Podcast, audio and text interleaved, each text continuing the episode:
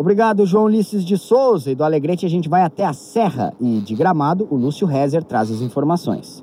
A Feira do Livro de Gramado atraiu grande público nos primeiros dias após a abertura, no último sábado. A patrona da feira, a escritora Marô Barbieri, que tem 27 livros publicados e integra a Academia Rio Grandense de Letras, fala sobre a ligação da cidade com a arte de escrever.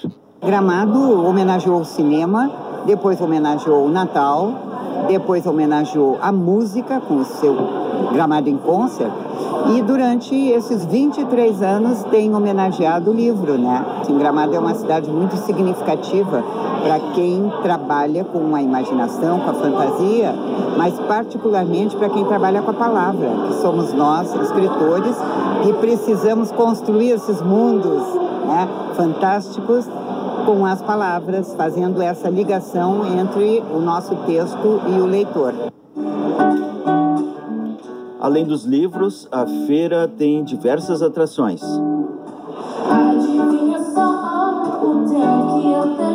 Como foi o caso nesse domingo do Traveling Souls, duo formado por Astrid e Leandro Godoy.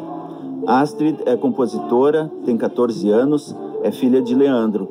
Ao final da apresentação, eles foram aplaudidos de pé. Astrid conta um pouco da sua história. Me apresento já faz uns cinco anos. A primeira música que eu compus foi quando eu tinha seis anos. Sério mesmo. E só que depois agora eu tô vindo com uma, digamos que seja uma nova sequência de músicas, né, de um jeito diferente. E faz acho desde o ano passado que eu venho construindo elas e tal e compondo.